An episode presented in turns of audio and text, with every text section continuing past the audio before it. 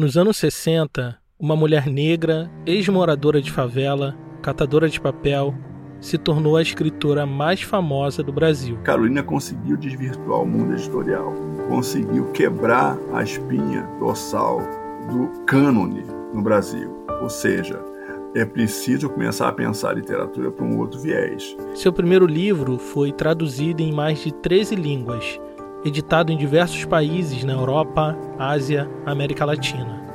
Sua história de vida virou peça de teatro e longa-metragem no cinema internacional.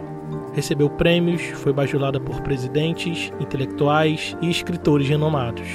Mas de repente, de uma hora para outra, Carolina sumiu da memória pública e foi esquecida pelo Brasil. Carolina era sozinha, ela não tinha ninguém com, com ela, não carregava ninguém com ela. Então ela, ela, ela era uma dessas pessoas sozinhas.